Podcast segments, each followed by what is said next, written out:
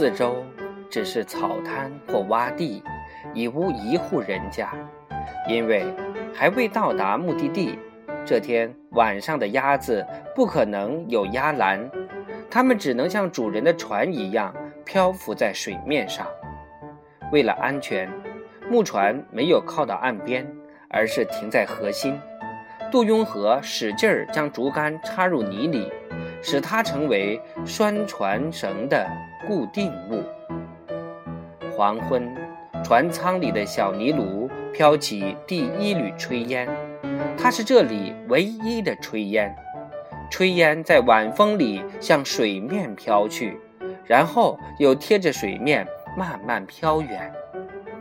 当锅中的饭已经煮熟时，河水因晒了一天太阳而开始飘起炊烟一样的热气，此时热气与炊烟就再也无法分得清楚了。月亮从河的东头升上空中时，杜雍和父子已经开始吃饭，在无依无靠的船上吃饭，且又是在千古不变的月光下，杜小康端着饭碗。心里总觉得寂寞，他往嘴里拨着饭，但并不清楚这饭的滋味。杜雍和吃得很慢，吃一阵子还会停一阵子。他总是抬头望着东方，他们的船离开的那一片天空，月亮正挂在那片天空上。他可能在想象着月光下的油麻地。此时此刻的情景，鸭们十分乖巧，也正是在夜幕下的大水上，它们才忽然觉得自己已成了无家的漂游者了。它们将主人的船团团围住，唯恐自己与这条唯一能使它们感到还有依托的小船分开。它们把嘴插进翅膀里，一副睡觉。绝不让主人操心的样子。有时他们会将头从翅膀里拔出，看一眼船上的主人，知道一老一小都还在船上，才又将头重新放回翅膀里。长长的竹篙把一条直而细长的影子投映在河面上，微风一吹，它们又孤独而优美的。弯曲在水面上。杜小康和父亲之间只有一些干巴巴的对话。饱了吗？饱了。你饱了吗？我饱了。就在河里洗碗。就在河里洗碗。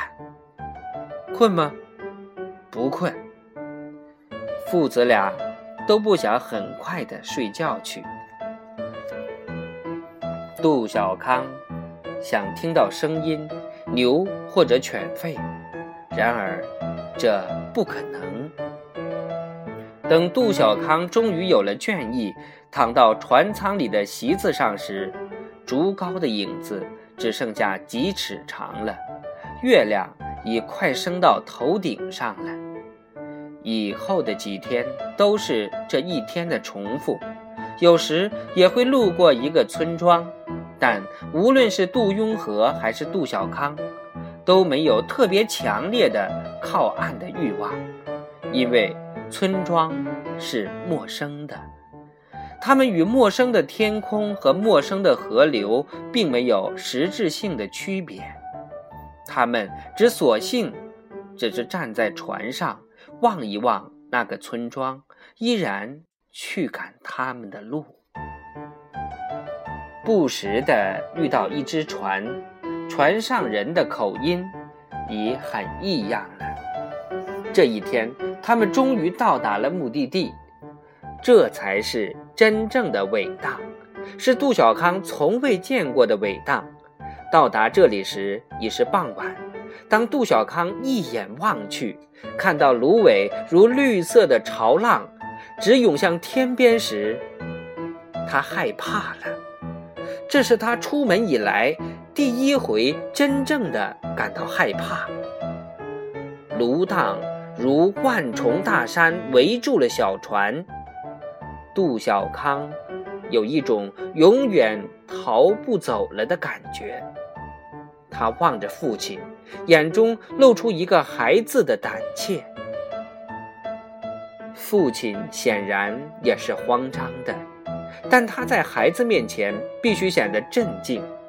他告诉杜小康，芦苇丛里有芦燕的窝，明天可以去捡芦燕的蛋。有兔子，这里的兔子毛色与芦苇相似。即使它就在你眼前蹲着，你也未必能一眼发现它。吃完饭，杜小康才稍稍从恐慌中安静下来。这里的气味倒是很好闻的，万顷芦苇，且又是在夏季青森森一片时，空气里满是清香。芦苇丛中还有一种不知名的香草，一缕一缕的掺杂在芦叶的清香里，使杜小康不时的去用嗅觉使劲的嗅着。水边的芦叶里。飞着无数萤火虫，有时它们几十只、几百只的聚集在一起，居然能把水面照亮，使杜小康能看见一只水鸟正浮在水面上。但这一切无论如何也不能完全驱除杜小康的恐慌。夜里睡觉时，他紧紧地挨着父亲，并且迟迟不能入睡。第二天，父子俩登上芦苇滩，找了一个合适的地方，用镰刀割倒一大片芦苇，然后将它们扎成把，忙了整整一天。给鸭们围了一个鸭栏，也为自己搭了一个小窝棚。从此，他们将这里设为家，在这一带放鸭，直到来年的春天。草房子第八章，鸿门二第四回就播讲完了。明天我们播讲第五回。